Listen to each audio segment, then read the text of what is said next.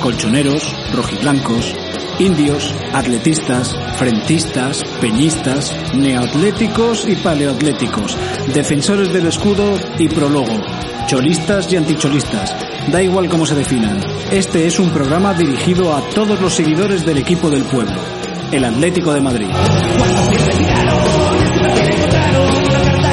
Soy su anfitrión, Eduardo de Atleti, y esto es... Betty.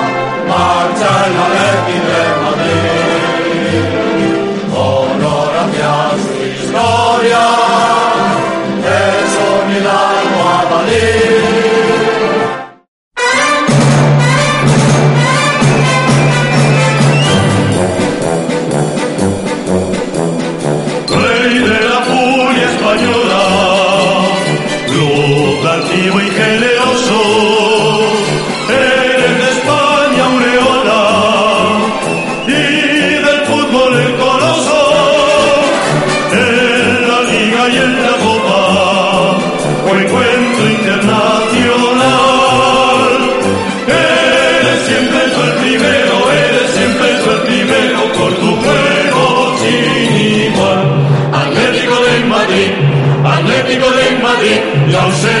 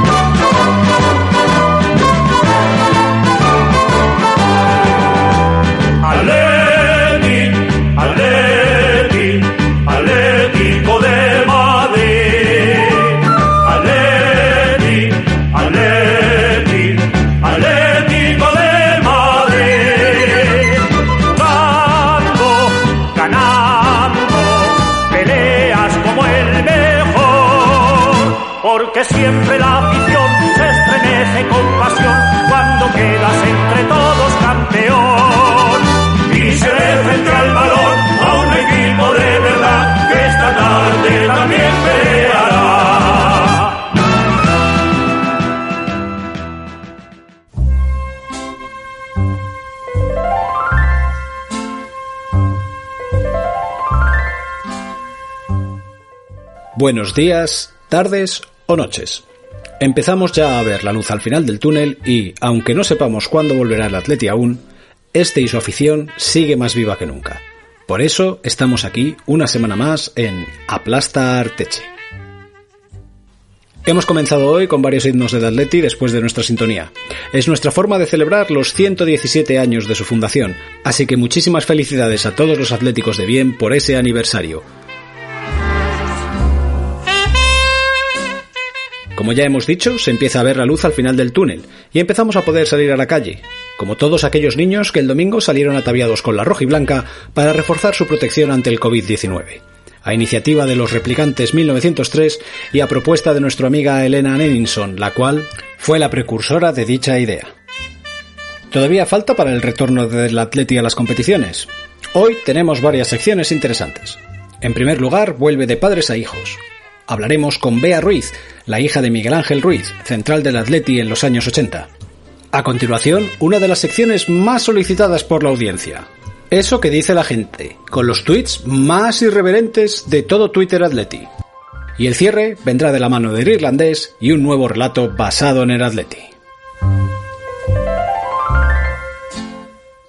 Seguimos estando muy agradecidos a nuestros benefactores en iBox, que nos ayudan a sufragar los gastos de producción de este podcast. Como saben, pueden ponerse en contacto con nosotros para sugerencias y lo que les plazca a través de los comentarios en iBox, en Twitter en arroba aplastarteche y por correo electrónico en aplastartechepodcast.gmail.com. Y por supuesto, pueden seguir escuchándonos en iBox, Apple Podcasts, Google Podcasts, Spotify, TuneIn y pidiendo la reproducción a través de sus altavoces inteligentes como Echo de Amazon. Ya hemos repasado todo, así que vamos con el programa. AUPA Atleti y quédense en casa. And when you speak, angels.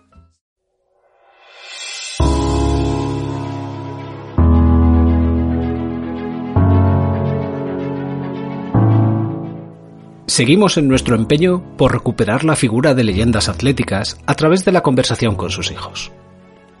Tras haber pasado por nuestro espacio Escudero y Collar, esta semana vamos a hablar con la hija de una leyenda un poco más cercana en el tiempo.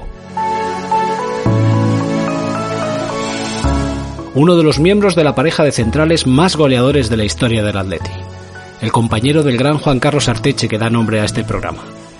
Estamos hablando de don Miguel Ángel Ruiz.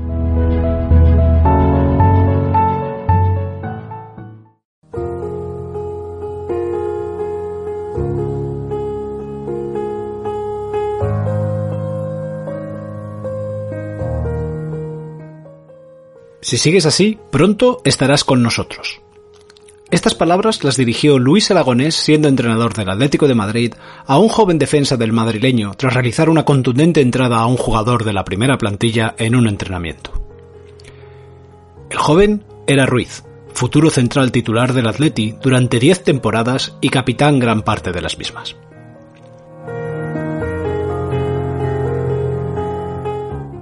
Miguel Ángel Ruiz García nació en Toledo el 5 de enero de 1955.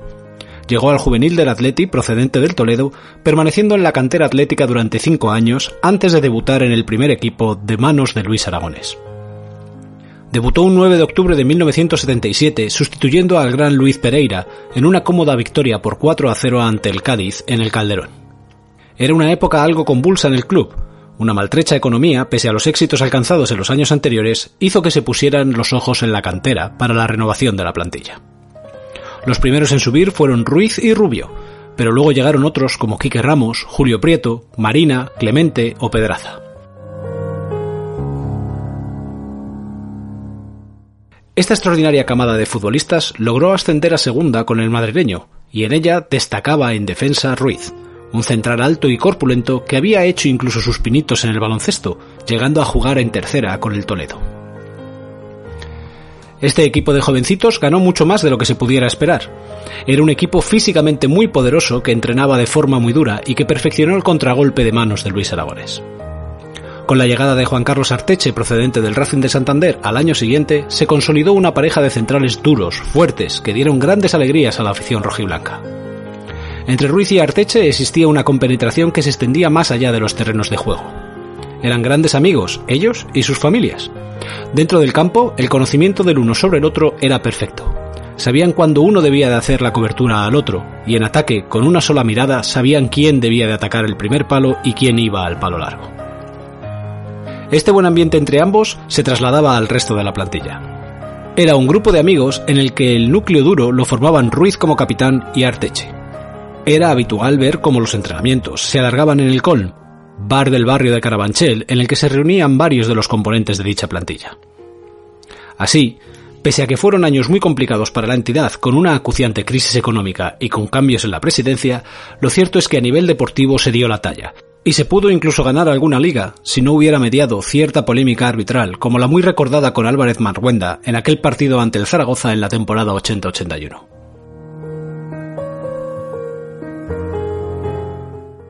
Ruiz permaneció durante 10 temporadas en la primera plantilla del Atleti. Jugó 356 partidos oficiales, marcando 25 goles, varios de ellos en los derbis ante el Madrid, partidos en los que se convirtió en un verdadero especialista. En su palmarés consta una Copa del Rey ganada en el año 85, teniendo el honor de recoger el título, y un subcampeonato al perder la final dos años después.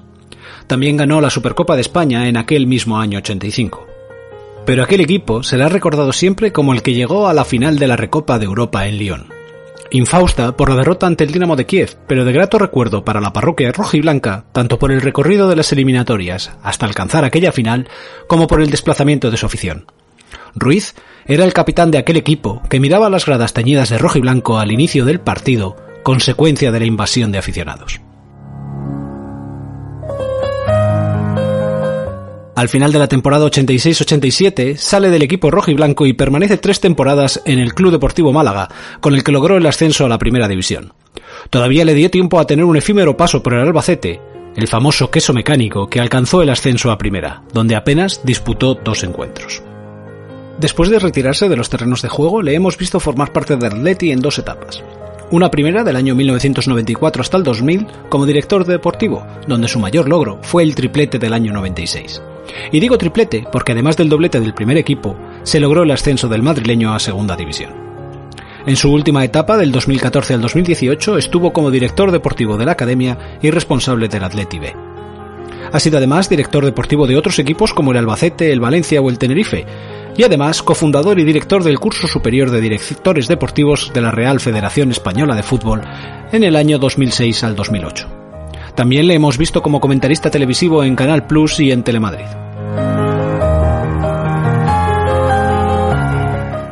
Y tras este repaso a la vida futbolística de Ruiz, aprendamos un poco más de él hablando con su hija mayor, Beatriz.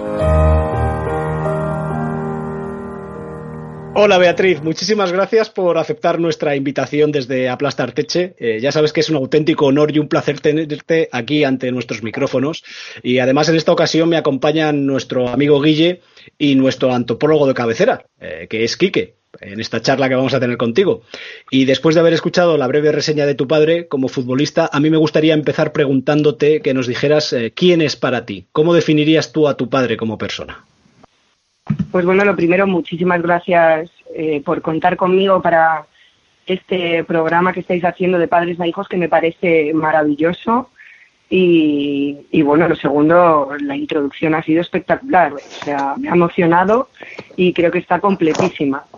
Y, bueno, antes de, empezar con tu pregunta, eh, quisiera apuntar que, como habéis dicho en la introducción, eh, el Atlético de Madrid en aquella época era una familia, sea, tal cual. Yo siempre recuerdo, y mi padre lo comenta mucho y lo comentamos mucho en casa, que eran eh, tal cual, o sea, eh, era una, eh, no había tantos empleados en el club como hay ahora, evidentemente, y era, eran una familia, empleados y futbolistas, directivos, presidente.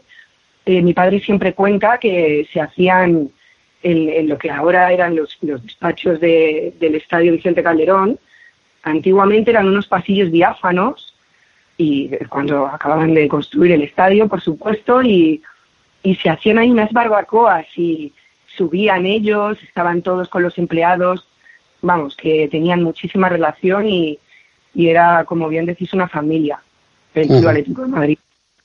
Y luego ya, pues, pasando a la pregunta que pues, para mí mi padre como persona, pues, fíjate, podría decir muchísimas cosas, porque evidentemente es mi padre y, y, bueno, pues, pero me quedo con una que además en los últimos años se lo vengo diciendo a él mucho, y es un maestro ya no solo como padre, que cualquier hija puede decir eso, ¿no? Y aprender mucho de, su padre. Yo soy maestra y cuando se lo digo, se lo digo con todas las letras. Él es un maestro. Lo es porque es una persona que en todo lo que ha hecho siempre ha puesto lo mejor de sí mismo, bueno, una pasión, tiene una capacidad de entrega, de, de, dar. Eh, luego sabe ver siempre lo, lo, el lado de la persona sacar lo positivo, porque engloba a la persona, ve a la persona como algo global. Es impresionante y, sobre todo ahora, como habéis dicho también en la introducción, que se está dedicando un poco más a la parte, como yo le digo, a la docencia, ¿no? En los másters y todo eso, es increíble cómo él puede llegar a transmitir y es un auténtico maestro.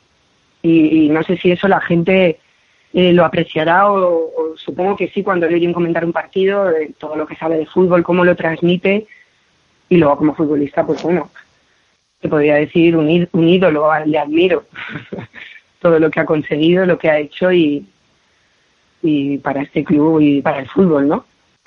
Bueno, hola Bea. Eh, hola. Yo tengo el placer de, conocerte y bueno, a ti y, a tu familia, sobre todo a tu hermano José, con el que he compartido pupitre. Eh, yo quería preguntarte, ¿cuándo empiezas tú a ser consciente de, la magnitud que, tuvo y, que tiene tu padre en, la historia del Atleti? Pues mira, eh, yo por suerte le pude ver jugar hasta los 10 años. A ver, no eres consciente del fútbol como el fútbol como juego y no te enteras de nada, por así decirlo, hablando entre nosotros, ¿no? Pero, y cuando yo vivía en Madrid, además, como ya te digo, el, Calderón para mí era una casa, lo normalizas muchísimo, lo ves como algo tan natural. Además, yo eh, vivíamos, bueno, donde viven mis padres todavía, y nuestro vecino era Quique Ramos, entonces para mí era como lo normal, estar entre futbolistas, íbamos a casa de Arteche, pues no sé, era lo normal. Entonces, quizás cuando nos vamos a Málaga, que yo ya tengo seis años, es cuando me di cuenta de que mi padre es alguien muy importante porque allí Málaga es más pequeño, mi profesora me hablaba mucho del Málaga, del, fútbol de mi padre, eh, te das más cuenta de todo, tus amigos te dicen cosas, entonces quizás sea pues esa época cuando ya eh, tengo seis o siete años y ya veo que el fútbol es algo pues que, gusta mucho, vamos, que no es lo normal que yo para entonces pensaba que era lo habitual. ¿Sabéis lo que quiero decir? Eres una niña y es el trabajo de tu padre, ¿no? Y luego ya, eh, la, como la repercusión que la, que la ha tenido en el club, pues ya te vas dando cuenta enseguida. Enseguida también estando en Málaga los últimos años, que ya tienes 10 años, eh, ya la gente también te habla del atleti, entonces tú ya te vas dando cuenta, aunque ya lo sabes y lo sientes, pero piensas que eres solo tú porque es tu padre, ¿no? Pero te vas dando cuenta que la gente pues eh, es muy importante y le conoce todo el mundo, Luego, por no decir que para en la calle no mucho, no es como ahora, muchísimo menos, pero siempre algunas veces que salíamos a comprar lo que fuera o íbamos a donde fuera, alguna vez para hablar con alguien. Entonces ya te vas dando cuenta y, sobre todo yo ahora me doy cuenta en estos últimos años que mi padre pues en el Atleti pues ha sido mucho, ¿no? Vea, soy Quique, el, el, antropólogo de cabecera, como bien tiene a llamarme nuestro ilustre don Eduardo. Me gustaría preguntarte una, cosa que creo que se va destilando en tu discurso y que me ha parecido muy bonita como la has expuesto antes por tu profesión de, maestra, que es creo una de las más bonitas que hay. Y has definido a tu padre como el maestro. En esta cosa que a nosotros, los fetichistas del atleti, nos gusta saber, ¿cómo era un poco tu padre en enseñaros lo que era el atleti?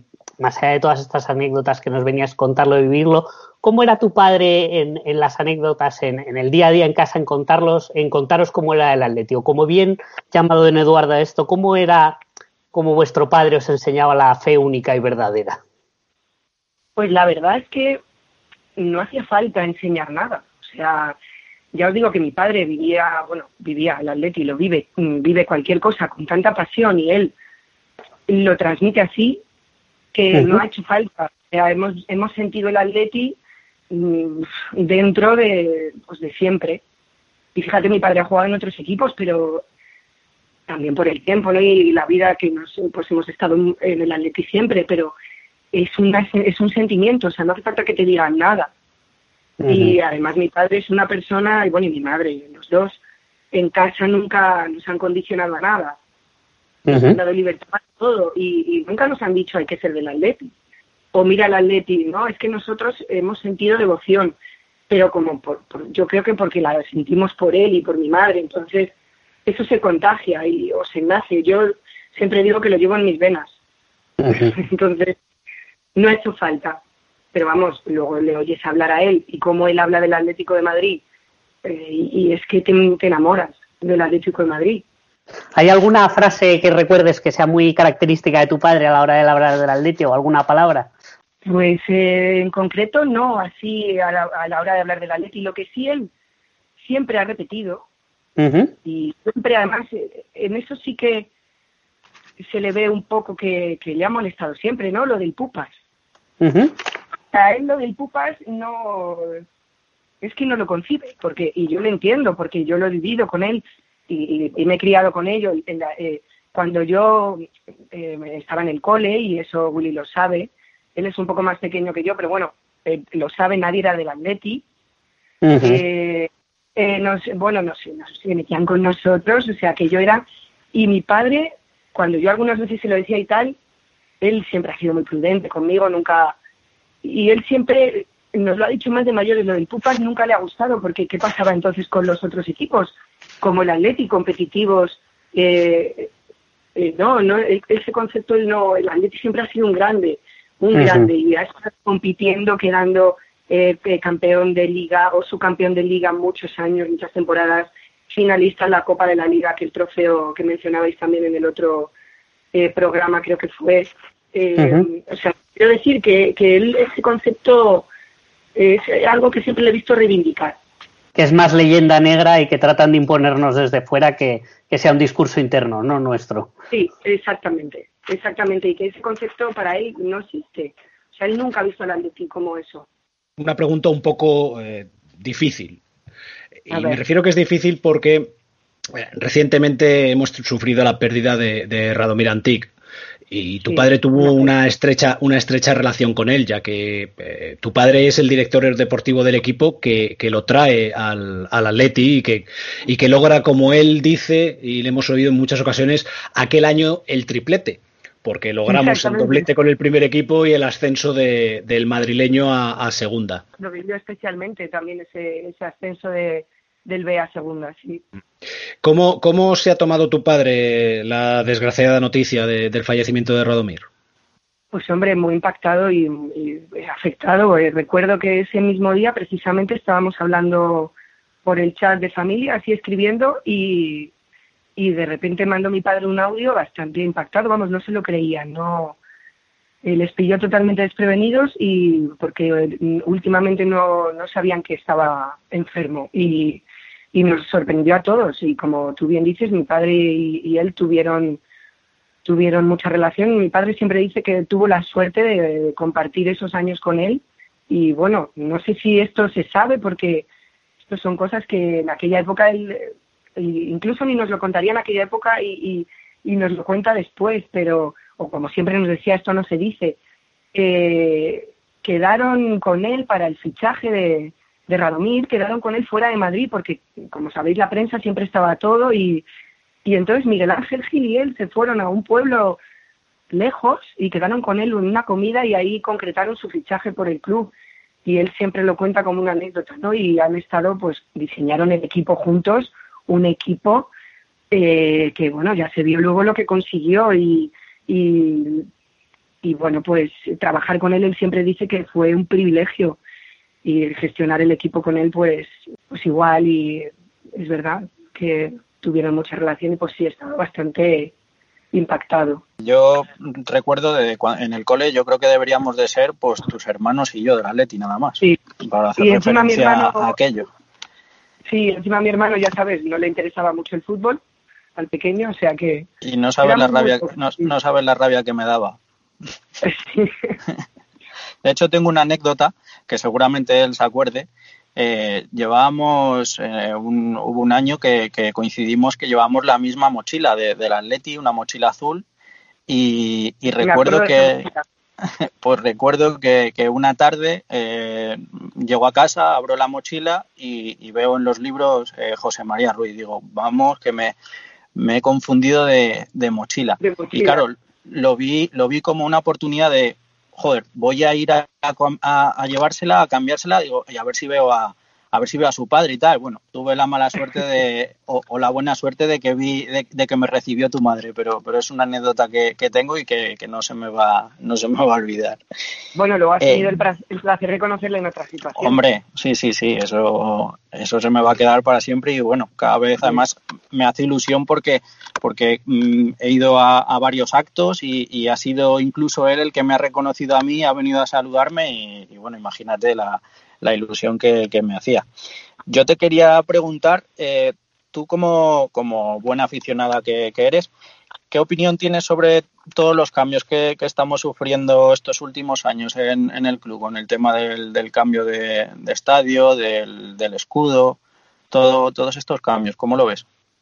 Pues hombre, yo A ver, esto es un tema que últimamente está generando mucha controversia, ¿no? Entre la afición y, y fíjate que a mí me da un poco de pena que, que haya esa, que a veces eh, estemos discutiendo por algo que, que realmente creo que en los tiempos que hoy corren del fútbol, nos guste o no el fútbol, yo personalmente prefiero el fútbol de antes, eh, me, encanta el deporte, pero este fútbol tan moderno, eh, mm, tengo nostalgia ¿no? del otro fútbol pues pienso que nos está llevando pues a tener que tomar ciertas medidas y ciertos cambios, como puede ser un cambio de estadio, pues que nos ha impactado a todos, para, para mejor o para peor. Yo que os voy a contar que me he criado en el estadio Vicente Calderón.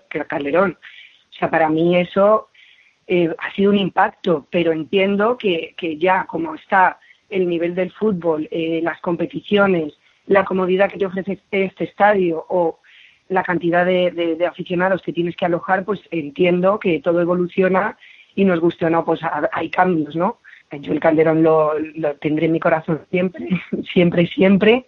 Nunca se me olvidará ese olor eh, a césped, ese olor a vestuario y las vivencias que he tenido allí. Nunca se me va a olvidar. Pero es verdad que en el Metropolitano es un estadio, es un campazo impresionante. Yo recuerdo el primer día que entré y tuve que bajar hacia abajo como en los estadios europeos para ir a mi sitio y a entrar ahí, me gustó mucho. Y es verdad que he echado de menos, sobre todo la primera temporada en el Metropolitano, he echado de menos ese el calor de, de nuestro estadio, ¿no? Del Calderón, lo echaba mucho de menos, pero fue cogiendo color y creo que es un cambio que nos íbamos a tener que adaptar tarde o temprano. Y en cuanto al escudo, por ejemplo, eh, pues más o menos pienso igual. Eh, es decir, mm, veo todas mis camisetas, nuestro escudo, el que nos gusta y el que nos, el que nos hemos acostumbrado a vivir con él. Y, pues me encanta, pero veo el nuevo y, es el futuro. Intento no pensarlo porque como es algo que, que es lo que es. Creo que es un cambio que, mm, tarde o temprano iba a suceder, ya os digo, por cómo es el fútbol hoy en día. Vea, yo te quería hacer una pregunta ahora que hablabas de las camisetas antiguas, del escudo antiguo, para volver un poco al pasado, a la época dorada de la década de tu padre en el Atleti. ¿Tu padre a quién destacaba como, buen compañero? ¿A quién crees que él consideraba como el mejor tipo que, con el que estuvo compartiendo vestuario y terreno de juego en aquella época? Bueno, pues mi padre, supongo que quien, quien quien un poco le, conozca y le haya oído hablar, sabrá que jamás se podría quedar con uno solo. Y yo por lo que he oído siempre, y él siempre nos cuenta, y además nos encanta que nos cuente anécdotas y que nos hable de su época de futbolista, él nunca se podría quedar con uno solo, nunca. Él eh, ha aprendido de todos, ha tenido la suerte, y él siempre lo dice, de jugar con, con jugadores de una talla y de, y de un de una categoría impresionante, como decimos mi hermano y yo, bestias, auténticas bestias futbolistas de categoría. Y pues siempre nombra a Diceu, por ejemplo, bueno, eh, con una calidad desbordante, el otro día también lo hablaba Alfredo en la entrevista que le hicisteis en el otro programa, pues bueno, es que era espectacular, corría para el equipo, se entregaba a Diceu, o jugadores como Leiviña, Pereira, Alemão, es de una talla, de, una calidad pues impresionante, ¿no? Eh, Chuslandaburu y luego pues esos que jugó con ellos en el Atleti, pero luego también eh, jugadores que han sido jugadores de club del Atleti en los que él se ha podido fijar, como Gárate o como eh, Iselín Santos Ovejero, eh, que además de ser muy amigo suyo, ha sido un referente para él, un, también un maestro dentro del club. O Luis Aragonés, que además de un referente como futbolista, luego él siempre le ha tenido como un maestro para todo en su vida y, un, ha tenido una admiración y un respeto profundísimo. Ha aprendido de todos ellos, ¿no? Y, luego también siempre él hace alusión a que en aquella época, por las circunstancias del club en ese momento, pues había más precariedad económica y el club en aquel momento tuvo que tirar de la cantera. Y, pues en esas temporadas en las que él estaba de capitán, por ejemplo, eh, porque además él enseguida empezó de capitán en el Atleti, en aquella época había pues por lo menos en, los once iniciales, siete por lo menos eran de la cantera. Entonces, el grupo que se formó ahí eh, de jugadores, tanto a nivel humano como a nivel, a, nivel pues, eh, profesional de jugadores, era inmenso. Jugadores como Arteche, como eh, Rubio, Marina, Julio Prieto, Clemente, Mejías, o sea, era aquello era, siempre lo destaca, jugadores de, de un altísimo nivel, Quique Ramos, luego además que también fueron amigos, eh, eh Milko Botada. Nos, estás hablando de, de, gente que no, no sabe pegar una patada a un balón, jolín. Mi padre nunca dice un, un jugador, sería injustísimo.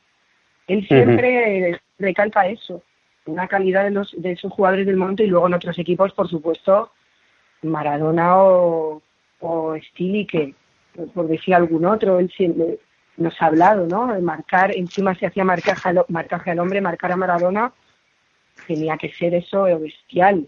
Eh, imaginaos, ¿no? Él siempre lo recuerda como un privilegio, ¿no? o, jugar contra el Madrid y marcar a Stilique y a su vez que le estuviera marcando a él, pues en los corners Juanito, que no le dejara rematar y le estuviera diciendo hay cuatro cosas o lo que se hacía antes, pues eh, meterte un dedo por donde no voy a decir o, ese tipo de cosas que ahora no se hacen porque hay muchas cámaras grabando, ¿no? Pero es muy curioso cómo se jugaba haciendo marcaje al hombre y a lo mejor en un partido, ya os digo, contra el Madrid, él marcaba a Stilique y a mi padre a su vez le marcaban, le ponían a, dos centrocampistas a marcarle. Entonces, pues, eh, eso enriquece mucho y él nunca se quedaría con uno solo. Una gran lista de, de jugadores. Tú como, como hija de futbolista conocido, popularmente, porque es cierto que el fútbol de, de, los años 80 no es el mismo que el, de, el que se vive hoy en día y la repercusión que tiene, pero, pero tu padre, por fortuna, ha sido conocido. ¿Vosotros qué tal habéis llevado esa fama por parte de tu padre? ¿Vuestra vida ha sido muy distinta a la de, a la de cualquier otra persona con, con el tema de cambios de residencia cuando él se fue a jugar a Málaga? O... La verdad es que no especialmente. Yo no lo he vivido diferente a cualquier otra persona que por trabajo de su padre tenga que cambiar de residencia. En mi caso solo ha sido una vez, estuvimos a punto de cambiar una tercera, porque mi padre fichó por el Albacete, nada, estuvo, no estuvo mucho, no llegamos a mudarnos, pero no, no lo he vivido diferente y eh, la popularidad o la fama de mi padre siempre la he llevado con mucha normalidad y con muchísimo orgullo. Es, para mí siempre ha sido un placer que le reconozcan o que me hablen de él o que eh, yo mencione que soy del Atleti o alguien mencione que mi padre es quien es y le conozcan, a mí eso siempre, vamos, me ha parecido un orgullo y una maravilla, me encanta que me hablen de eso. Y no, lo, no veo que, me haya afectado ni a mi familia en, nada para, eh, para mal, pues cuando ha tenido que viajar mucho eh, y se ha ausentado de casa en algunas ocasiones pues por, por trabajo, sí que no, pero vamos, que no se diferencia en alguien que también su trabajo sea un poco más esclavo. Eh, nosotros, pues como aficionados, vivimos de la manera que, vivimos los, los derbis contra, contra los vecinos de, la capital.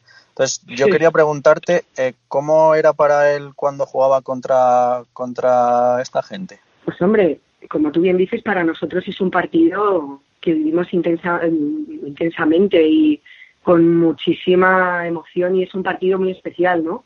Y pues él siempre nos comentaba que, era, pues él notaba esa que era especial, él siempre lo notaba y, y, y, bueno, aunque ya a todos los partidos iba pues muy comprometido y muy concentrado y a darlo todo, pues en ese partido mucho más porque precisamente él sabía que para la afición era algo que se nos iba la vida en ello, ¿no? Pero él siempre lo ha hecho desde el máximo respeto al rival.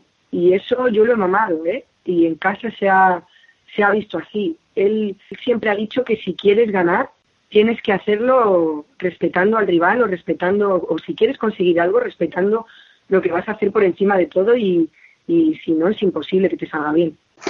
Oye, Bea, en, relación a esto, ¿cómo fue para vosotros el cambio de tu padre futbolista a tu padre en los despachos, a ser director deportivo? ¿Cómo vivisteis vosotros este cambio? ¿Qué supuso para vuestra vida familiar? Pues hombre, eh, habíamos vuelto de Málaga, llevábamos ya aquí algunos años, no recuerdo cuánto, y mi padre es verdad que colaboraba y seguía muy ligado al fútbol, pero cuando nos dijo que volvía al Atleti, yo recuerdo que me, emocionó porque, porque era el atleti y yo sabía que él era lo que quería hacer.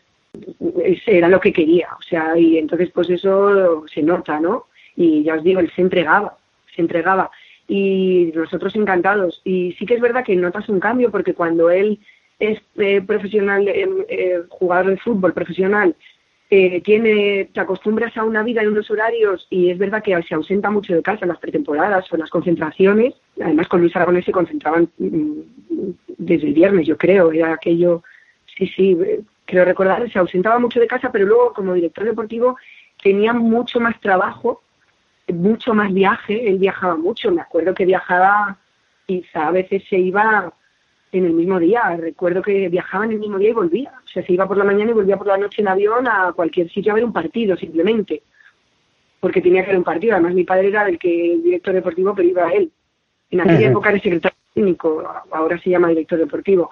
Iba él a todos los partidos. Él era el que veía todo y se iba a ver cualquier partido a cualquier ciudad, a cualquier hora, daba igual. Entonces sí que es verdad que yo noté que a veces trabajaba más, estaba en el club, estaba muchísimo. Cuando ha dicho Willy antes que, que vino a casa pues esperando que estuviera y probablemente estaba en el club porque llegaba llegaba tarde del club, él trabajaba hasta tarde. Y, y pues bueno, las vacaciones de verano eran muy cortas o no había, porque es cuando más se trabaja en el fútbol, entonces eh, pues, pues, sí que había un cambio, pero ya te digo, mm, a mí me gustaba mucho porque yo a él le veía que era lo que más le gustaba hacer, con lo que más disfrutaba. Eh, seguíamos ligados al Atlético de Madrid, que para mí era un privilegio, y bueno, pues te adaptas a todo también, ¿no? es el trabajo de tu padre y tu vida cotidiana. Tu padre fue capitán del Atlético muchos, muchos años. Sí. Eh, ¿Qué significaba eso para él? Además, ¿os ha hecho algún comentario sobre la importancia que tuvo para él eh, levantar copas con el club de su vida, como, como la Copa del 85? Pues hombre, claro que sí, para él ser capitán fue muy importante. Además, él, eh, en aquella época, el capitán era por, por veterano, ¿no? Y él, cuando él empezó a ser capitán enseguida en el primer equipo, más o menos cuando llegaría a dos temporadas o así, porque eh, los dos más veteranos, después que él, estaban lesionados de gravedad. Entonces él enseguida empezó con la capitanía. Pero luego estuvo seis años siendo capitán.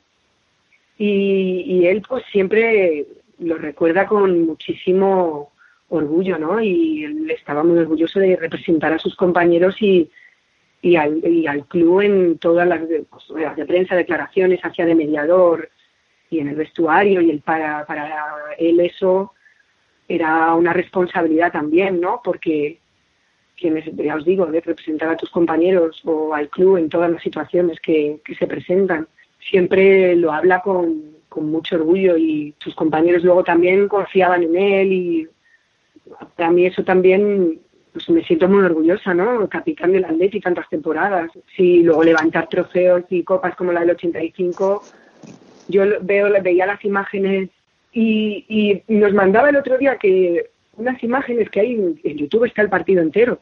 Yo muchas veces he visto imágenes y marco un gol. Y levantar ese trofeo y verle a él, verle además una imagen de él, porque yo eh, esa imagen de él la tengo tan metida dentro de mi cabeza, es como si le diera ahora mismo llegar así de joven, ¿no? y verle levantar un trofeo, verle andar, eh, recordar, es como tener un déjà vu es como ver, volver a esos momentos. Y yo era muy pequeña, ya os digo. Y, me encanta y, saber que esa copa, por ejemplo, en concreto, fue en el coche de mi, de mi madre, en el asiento de atrás, después del partido, cuando iban a la cena. Son anécdotas, ¿no?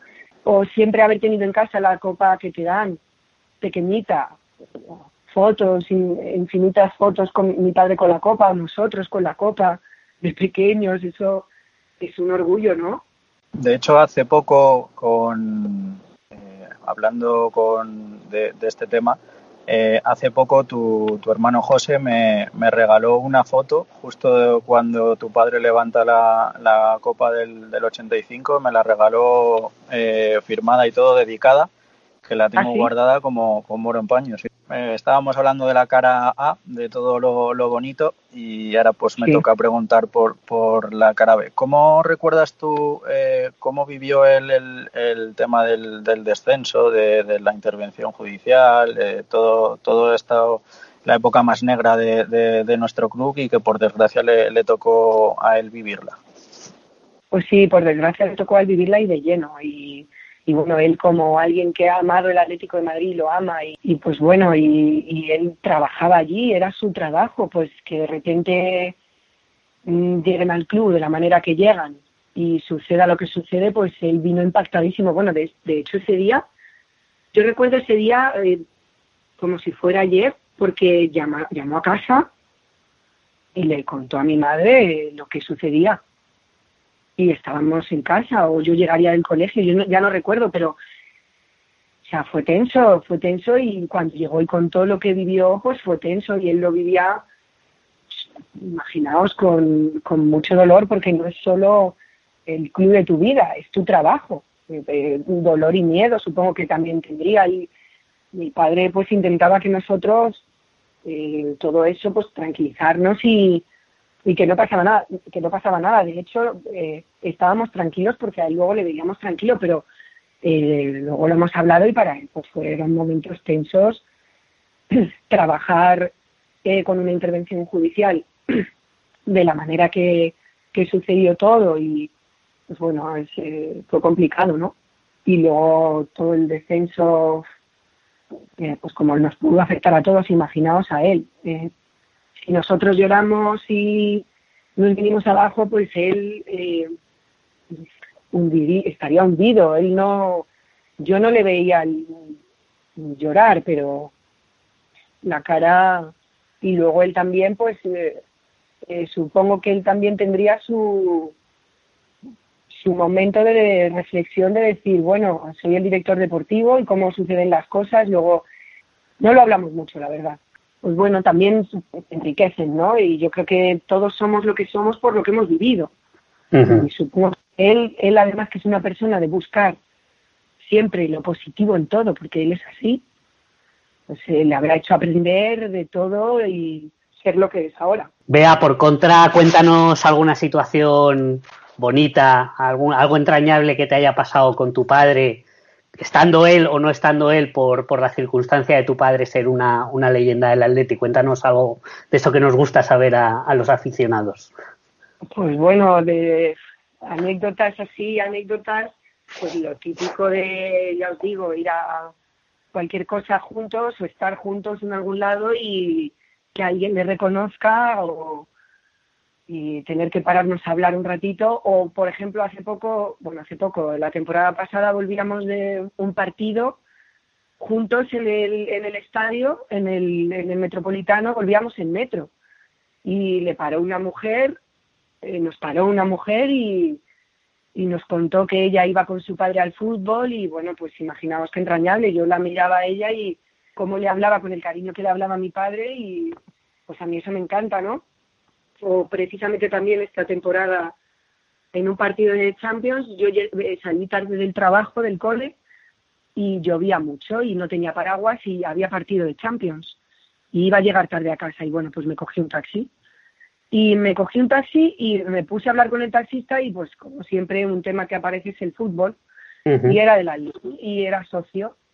Bueno, había sido socio muchos años, abonado y bueno, pues hablando, hablando y que ya no iba al fútbol, que ya no era como antes y bueno, pues salió el tema del fútbol que a él le gustaba y me empezó a comentar el fútbol de mi época, eso sí que era fútbol, de jugadores como Ruiz y entonces me quedé así, claro, y a mí pues me hizo tanta ilusión que se lo dije, le dije, pues es que Ruiz es mi padre y bueno, pues esas anécdotas pues a mí me, me, hacen muchísima ilusión, ¿no? Y me emociona y entonces enseguida cojo y le llamo y se lo cuento y o lo cuento en el chat de Family y mando un audio y qué bueno todos, pues eh, es lo normal, pero el ver a la gente cómo, cómo se acuerda de él o lo que me dicen de él, cuando yo empecé a trabajar de maestra y la gente, los padres de mis alumnos se iban enterando de quién era mi padre o la gente del cole y que te hablen con ese cariño de tu padre, eso fue, eso son anécdotas para mí eh, impresionantes, ¿no?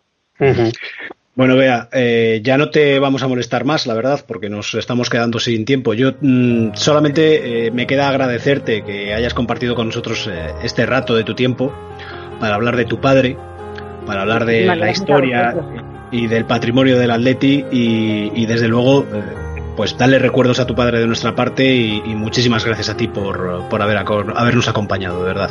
Muchísimas gracias a vosotros. He estado súper a gusto como en familia y ha sido un verdadero placer eh, contribuir a este, a este pequeño legado ¿no? que hacemos de padres a hijos, contar aquí nuestra historia o mi punto de vista de la historia y espero que os guste.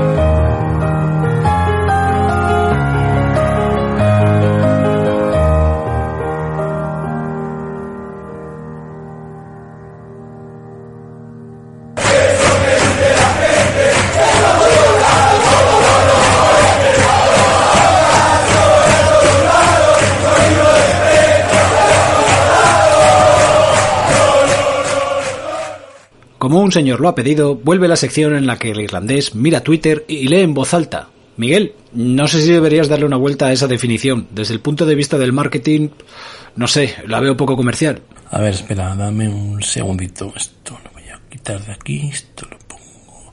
Esto va con H. Sí, va con H. Bueno, pues a ver, dale ahora a ver. Por aclamación popular, regresa a las ondas la sección más trepidante de Aplastar Teche. Eso que dice la gente. En ella, el irlandés mira Twitter y lee en voz alta. Adelante, Miguel, que te veo con pocas ganas de trabajar. Entiéndelo, si es que, mira, estos días a todo el mundo le da por decir la palabra confinado. Y es que no me puedo resistir, estoy agotado de hacer rimas, estoy cansadísimo. Entonces no me apetece mucho eh, esforzarme excesivamente en, en escribir. Pero bueno, aquí lo tienes, con esto debería valer. Sí, entiendo que estar todo el día diciendo confinado, pues yo me como un estofado, te agota. Venga, no me enredo más. Suelto mis cosas, cojo mi carpetita azul de gomas y me marcho por donde he venido como los presentadores del telediario. Empezaremos por el primer tuit. Me preguntaréis por qué. Y no voy a contestar porque menuda tontería. O sea, empezásemos por, por, el que fuera, sería el primero. No voy a entrar en. No me voy a poner a filosofar, porque eso no me lo pagan. Así que empezamos por el primero. El primer tweet, como digo, lo firma Robertson, el, jugador del Liverpool, y a mí me parece una maravilla porque él dice, echando de menos esta sensación. Bueno, lo dice en inglés porque el Liverpool tiene la costumbre de hablar en inglés. Pero, pero bueno, que, que a lo que voy, yo lo traduzco por si acaso alguno. Entonces, em, él dice que echa de menos esta sensación y lo que se ve, una fotografía que, que va anexa o adjunta al tweet. O aneja y o vinculada también se puede decir. Em, es una celebración en la grada de Anfield con un montón de aficionados saltando, abrazándose entre sí, banderas, bufandas. ¿Y qué es lo que hay en todo el medio? ¿Qué hay en el medio? Pues lo que hay en el medio es un tío con la camiseta del Atleti con un par, ahí en medio, jodiendo la foto, siempre molestando, siempre estorbando. Es una, una analogía maravillosa de lo que somos. Y si se pudiese hacer el zoom suficiente, estoy casi seguro que podríamos ver que lleva el DNI de algún colaborador de este mismo espacio que estamos escuchando ahora mismo. No vamos a decir el nombre del colaborador porque queda muy feo señalar, pero seguro que es alguien que queda al norte. Chaminorte. A continuación, voy a hablar de un tuit que más allá de, la, forma, de las formas que emplea y de la construcción gramatical, eh, tiene más razón que un santo. Este es un tuit de Iván con dos A's, guion bajo, a ah, me aventuro a decir que son dos, pero no lo sé, ATM. Iván, guion bajo, guion bajo, ATM. Dice, los que dicen Grisman es mi puto padre es lo mejor que le ha pasado a la Atleti, está claro que saldrán a la calle el 27. No debe superar los 12 años ni de coña. Eh, más allá de la, de la expresión que me parece sorprendente, también debe ser porque yo tengo una edad y no tengo edad para que Grisman o que Correa sean mis padres, y además no, es que no le encuentro sentido. Si me dijeras todavía Darth Vader, no lo sé, pero bueno, estos... Yo soy tu padre. Bueno, no, me voy a perder en eso. Creo que tiene mucha razón. Yo no sé quién dirá eso, pero Griezmann no es el mejor jugador del Atleti, de la historia del Atleti, pero ni de los últimos 10 años. Lo siento. Pero bueno, oye, que habrá quien lo defienda y que le parezca maravilloso y que le encantaría que volviese. Pues a mí lo que me parece es un muchacho mm, con una serie de carencias mm, bastante, bastante considerables y medio subnormal. Pero oye, eh, aquí ha dado resultado, también hay que reconocerlo. Ahora, que no es el mejor jugador de los últimos 10 años, ni, ni, de, ni de coña. O sea. Vamos a ver, ¿le hemos hecho sección de padres a hijos? No, ¿verdad? Pues entonces no es ni leyenda, ni el mejor jugador que ha pasado por el Atleti, ni leche frescas. Aquí voy a hacer, en tercer lugar, medalla de, bronce, o como lo queráis ver, porque en realidad no le estoy dando ningún tipo de puntuación. Voy a citar a, Replicantes 1903. Esta gente, eh, no sé si lo seguís todavía, si no lo hacéis ya estáis tardando, porque considero que son de lo mejorcito que hay en, en Twitter Atleti eh, y, no porque hayan tenido a bien acogerme en sus filas, sino porque defienden al Atleti como nosotros queremos defender al Atleti y tienen la misma visión de lo que debería ser esto. Y entonces, claro, nosotros como, como parte, aunque sea ínfima de, ese movimiento, tenemos que, tenemos que defenderlo. ¿Verdad, don Eduardo? Estoy pensando que acogen a cualquiera porque conozco a otro que también está en sus filas palabra de portavoz.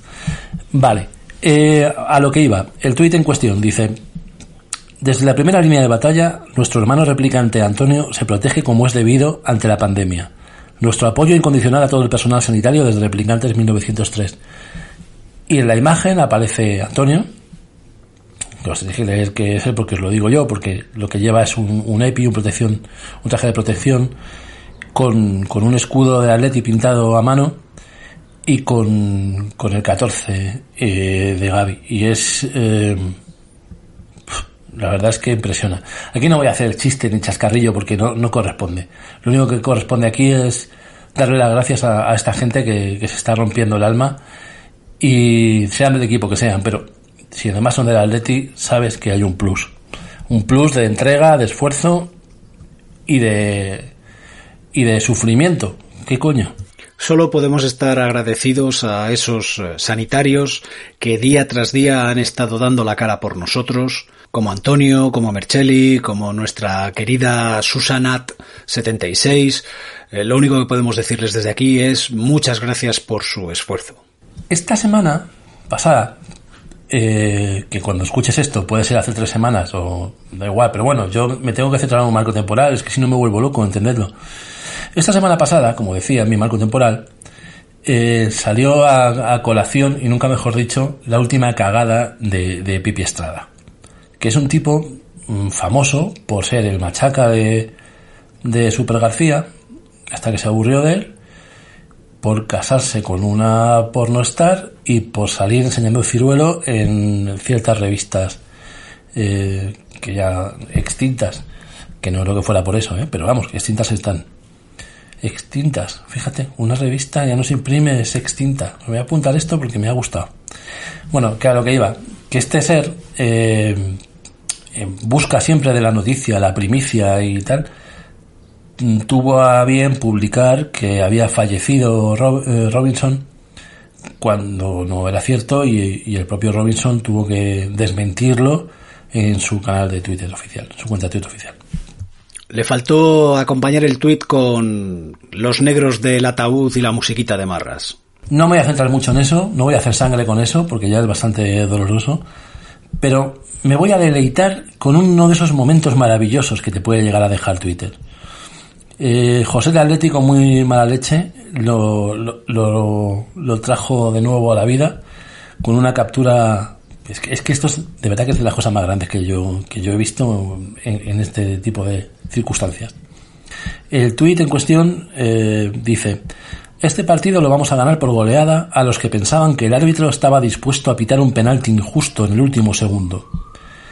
Eh, eso dice Pipi, eh, no sé a colación de qué, no sé en qué se basa, ni, a qué venía, pero lo mejor no es eso. Lo maravilloso de verdad es eh, lo, lo, que pasa a continuación.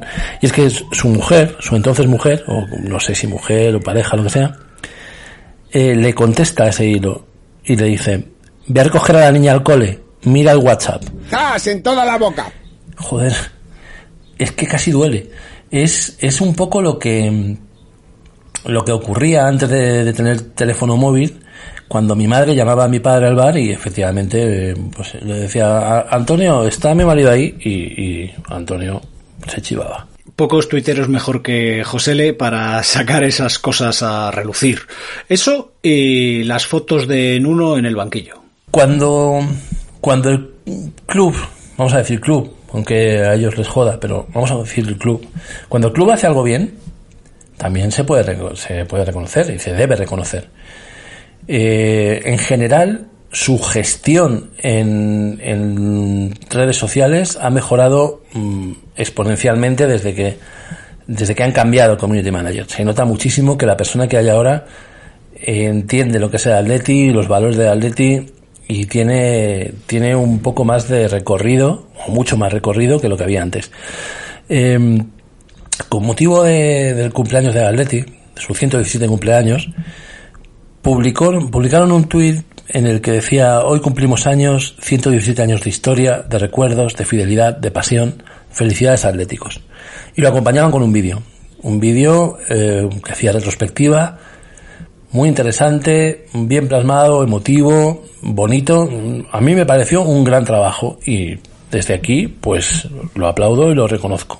Un gran vídeo que hay que reconocerlo, pero que desde mi punto de vista faltaron cosas como reconocimientos a otras secciones que ha tenido el club a lo largo de la historia, como por ejemplo tenis o sobre todo el balonmano. Pero claro, no todo es no, todo puede salir bien cuando está esta gente por medio, ¿verdad? Y Carlangas, Carga 77. Carglas cambia, Carglas repara. Hace, hace honor a su lema y les enmienda la plana. Con más razón que un santo, ¿eh? Les viene a decir, muy bonito Atleti, pero tremendamente injusto. Este equipo y aquella cantera también son historia del Atlético de Madrid. Una historia que aunque queráis cortar en vida y en fotogramas, los, atléticos jamás olvidaremos. La historia la escribe el Atleti y su gente, siempre club. el, el tweet se acompaña de una imagen del Atleti de balonmano que deliberadamente, sin lugar a dudas, ha sido obviado en la historia del Athletic cuando es uno de los pilares de lo que de lo que hemos sido como club y de las y, seguramente por ello de las primeras cosas que Jesús Gil quiso quitar de medio junto a la, a la cantera y, a esa serie de decisiones eh, tan cuestionables que tomó en base a lo que le salía a él de, de su torrendo soriano. Eh, gracias, Carlangas, por, poner en su sitio también a, esta gente. Lo que yo decía, que se habían olvidado del balonmano, pero además el puñetero Gil aprovechó la ley de la transformación en Sociedad Anónima Deportiva para fulminar la sección. Claro, esta semana ha habido mucha emotividad con, con alrededor de lo que ha sido el cumpleaños de Athletic y también ha surgido mucho, mucho material. De Robigant eh, ha hecho una recopilación maravillosa que no tiene mucho sentido citar porque no, no es que el texto aporte nada en particular, eh, pero, pero lo que ha hecho ha sido recoger 100 imágenes, 100 imágenes de la afición, de la grada, con sabor a, a fútbol, a previas, a avalanchas. Eh, no sé, es una auténtica maravilla que os recomiendo que, que busquéis. Eduardo, lo, lo vas a dejar enlazado como habitualmente, ¿verdad? Por supuesto, todos los tweets que estás comentando serán debidamente enlazados con la publicación del programa. Pues entonces, vamos, pues, pues eso, que por favor, que no, no dejéis de mirarlo y deleitaros con, con lo que hay ahí, porque es una, es una maravilla y, y te anima, te anima un poquito. Y estos días hace falta cualquier cosa que te pueda traer un, traer un soplo de aire fresco con olor a, a barro, al alimento y a grada llena de cervecitas. Ay, mira, me he puesto, me he puesto ñoño, ¿eh? ¿No, ¿No te vas a creer que me he puesto ñoño, Eduardo? Si te has puesto ñoño, pues cómeme todo el ñoño. Pues no me hagas rimas. Ahora, me salgo de mi ñoñería porque eso me dura poco. Y el que me saca es César, arroba indios y feos, que tiene, aparte de uno de los eh, usuarios más, mm, más chulos de, de, Twitter, de los que más me gustan y con los que más me identifico, que tiene, además de ese, de ese usuario con el que tanto me identifico y tan chulo, más razón que un santo. Y esto escuece, pero bueno, dice, el Madrid estudia qué hacer con el dinero de los 61.000 abonados. El club baraja devolver directamente la parte de los partidos que faltan o rebajarla de la cuota del año que viene a quienes los renueven. El Atleti baraja las cartas para jugarse el dinero de los abonados al póker. Es que escuece mucho que tengas que ver como esos ladrones son más honrados que los nuestros. Y al final, por el motivo que sea, por H o por B, están haciendo más por sus aficionados que estos trileros de estación de autobuses. Bueno, pues luego que si les deseo que le den por culo a SAD, si es que lo piden a gritos. Son unos ladrones, pero son club, cosa que nosotros no. Así que así estamos con la SAD como siempre, Miguel Nicolás. Para terminar, para terminar voy a citar un hilo que es una delicia también, que también viene a colación del cumpleaños de Atleti, pero con una visión y con unas ganas de, dar una vuelta diferente. Esto lo ha escrito eh, Cochise ATM, que es un amigo y una auténtica maravilla de, ser humano. Tiene una cabeza brillantísima, pinta, dibuja, colorea, hace vídeo, escribe. Es un partidazo y no, eso es un partidazo y no lo de Liverpool. Yo no le pido matrimonio por mi condición sexual, pero si fuera un poquito homo, ya estaba tardando. Pero bueno, que a lo que iba, que, lo que hace es mm, relatar, de alguna forma, como dando fe, y como si hubiese estado presente, aquella primera reunión eh, de la que surgió el Club Atlético de Madrid, Atlético de Madrid en, origen, y, y, bueno, no sé, a mí me ha parecido, me, ha trasladado ahí. O sea, prácticamente me he visto por un momento con aquellos señores de la quinta, de su quinta, ¿verdad, don Eduardo? Es un relato que podría haber hecho yo perfectamente porque pasé por allí, pero en manos del maestro Cochise eh, ha quedado un relato de quitarse el sombrero. Lo único que he echado en falta es que Cochise no lleva bigote. Pues efectivamente, con sus bigotes y, sus, y sus trazas. Pues me he visto yo ahí también, por un momento. Eh, y ha sido muy enriquecedor. Os leo el primer, el primer tuit del hilo, ¿vale? Ya llevan un rato dentro, y esto tiene pinta de alargarse. Al parecer, el camino no va a ser tan sencillo para que don Eduardo Hacha sea elegido presidente. Ah, ¿Don Eduardo? Anda. Lo mismo. Anda, fíjate qué casualidad, ¿no? Chitón. Perdón por el inciso. Dice, porque en el club a los presidentes se les elige. Por eso van con mayúsculas. Veremos cómo se desarrolla. A partir de ahí viene todo, todo el asunto de las deliberaciones y cómo se fue fraguando lo que fue el origen del Atleti de, Madrid, el Athletic de Madrid originalmente.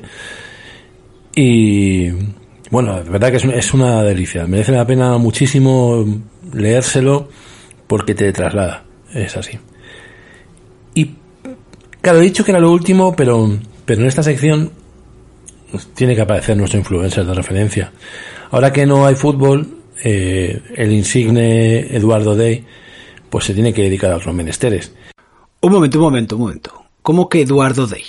Si se llama Armando, ¿quién estaría usted pensando? Y claro, al caer el fútbol también han caído sus followers, así que está intentando engrosar la, nómina y lo ha hecho con como, como solo él sabe hacerlo, como él mejor eh, como con lo que mejor se le ocurre y lo que mejor trabaja, que es la música para la que él ha nacido y tiene un don. Yo no me voy a atrever a cantar.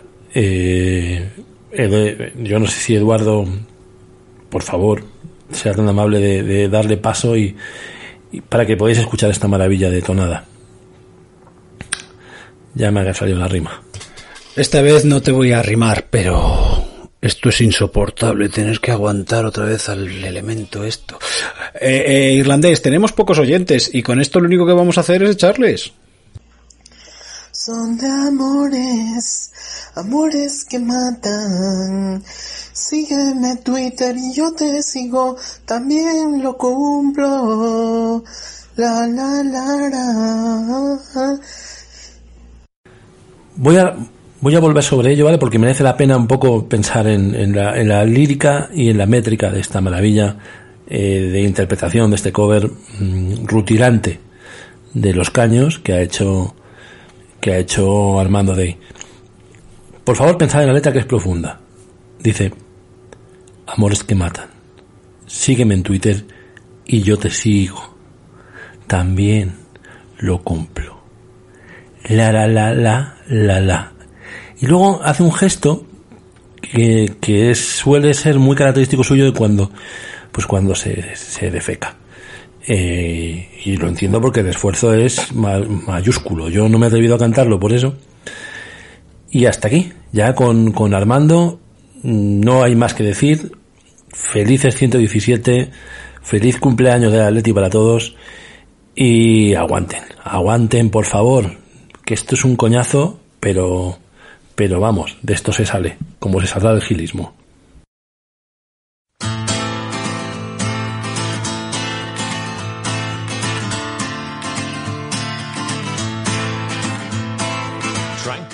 Aquel grupo de amigos siempre se reunía en la misma esquina de la barra del bar.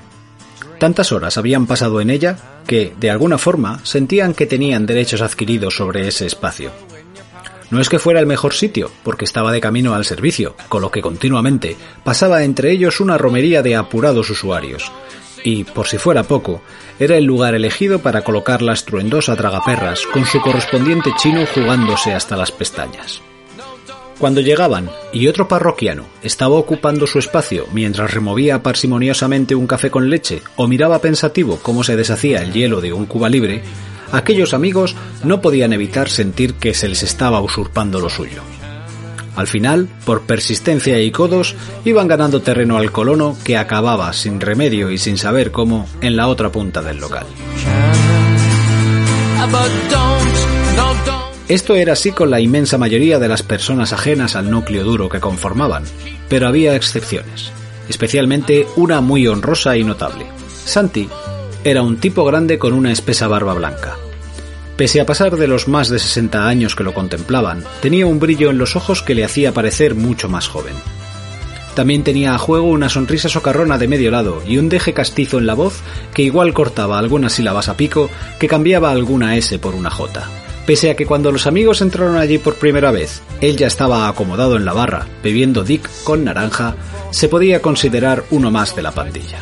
Empezó mirando discretamente desde lejos para poco a poco ir deslizando algún comentario sobre las maldades que surgían de ese rincón de la barra. También opinaba de fútbol, claro está, porque en los bares es donde se sienta cátedra del asunto.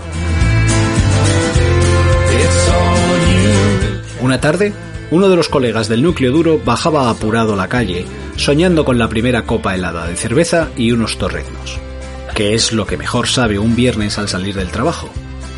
Cuando estaba bajando la cuesta y casi podía sentir el olor a cordero impregnándose en su ropa y el soniquete de la máquina tragaperras, vio a Santi salir de un garaje próximo, cargando a duras penas con una caja grande y plana. ¡Santi! Levantó la voz y el brazo derecho al tiempo. Espera, hombre, que te echo una mano. Pues no te creas que te voy a decir que no, Paco. Esto pesa que te cagas. Sabiendo de sus antecedentes cardiovasculares, Paco apuró el paso para quitarle de encima al hombre lo que sin duda era un televisor bastante voluminoso. Trae, que ya lo tengo. Lo agarro yo por aquí, no lo cargues tú del todo. Que no, Santi, que lo he cogido bien. A ver, ¿Dónde se lo pongo, señora? El hombretón de la barba soltó una carcajada que hizo moverse su barriga y señaló con las llaves en mano el portal de enfrente. Puede que hiciera más de 10 años que se conocían, y era la primera vez que Paco se preguntaba cómo sería el lugar donde vivía esa persona a la que veía más que a muchos familiares. Sí, sabía que su piso estaba en la misma calle del bar, e incluso cuál era el portal, pero nada más. Cargados con el televisor, subieron el ascensor, afortunadamente, hasta el cuarto piso. Las llaves de Santi entrechocaron con la madera de la puerta con un tintineo característico y tras un par de vueltas de cerrojo franquearon el acceso a la casa. Bienvenido a mi pisito de soltero. Perdona el desorden. pero es que no pensaba que iba a ligar hoy. pero, pero no me hagas reír, mamón. Que se me cae esto. Era un apartamento pequeño en el que prácticamente cada rincón estaba ocupado por pilas de libros y cintas VHS. Sobre las sillas, bajo la mesa y en todas las estanterías adosadas a las paredes. Paco dejó con cuidado la caja en el suelo y le preguntó a su amigo si quería que le echase una mano a instalar el televisor. En cuestión de minutos ya estaba montado el pie de la pantalla y el antiguo aparato, gris y con un enorme tubo, había perdido su lugar de honor en el salón. Santi hizo un chiste al respecto bastante sexista que tenía que ver con traseros y mujeres delgadas, pero como estaba en su casa, nadie le iba a decir nada.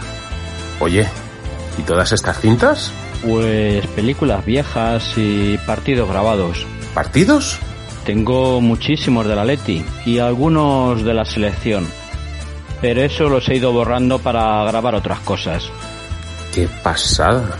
De repente, Paco se rascó la ceja como cayendo en la cuenta. Pues esta tele no tiene euroconector, así que habrá que buscar la forma de conectar el vídeo. Espera, que compro un chisme por internet. Menos mal que te he encontrado, Paquito. ¿Quieres una cerveza? Pasaron los días y llegó el adaptador, pero por algún motivo no conseguían sacar el audio. Santi puso un partido de liga contra la Real Sociedad y comenzó a narrarlo en voz alta. Lo hacía francamente bien, Paco se sentó a su lado y empezó a darle la réplica, como lo haría el comentarista de turno, pero diciendo muchas más palabras malsonantes. El azar hizo que empezaran con la temporada 87-88, y ya han llegado, tarde tras tarde y muchas cervezas después, a la 95-96. Las sensaciones son buenas y el equipo ha empezado fuerte. Este año puede haber sorpresa.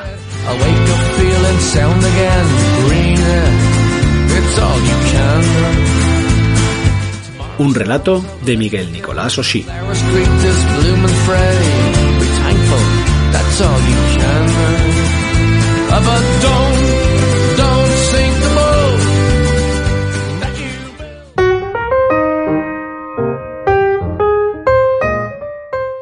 Hasta aquí llega el programa de esta semana.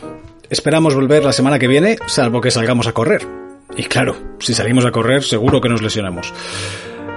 Muchísimas felicidades, Atleti. Vuelve pronto como club.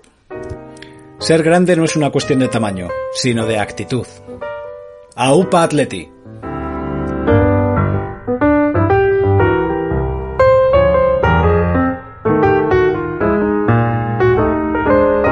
Mm, tristeza, ¿no? Porque, bueno, el no estar con mis compañeros o no estar ahí realmente viviendo el partido todavía más de cerca donde me corresponde estar, por lógicamente es para estar triste, pero, pero estoy tranquilo y estoy con la conciencia muy tranquila. Yo he visto que de mi, de, mi, de mi boca no ha salido ningún tipo de descalificación hacia nadie y, bueno, yo lo único que puedo decir es que me he llevado 11 años en el club eh, y pase lo que pase, independientemente de que yo salga por la puerta de atrás, que, que tenga contencioso con el club, no con el club, con el club desgraciadamente, ¿no?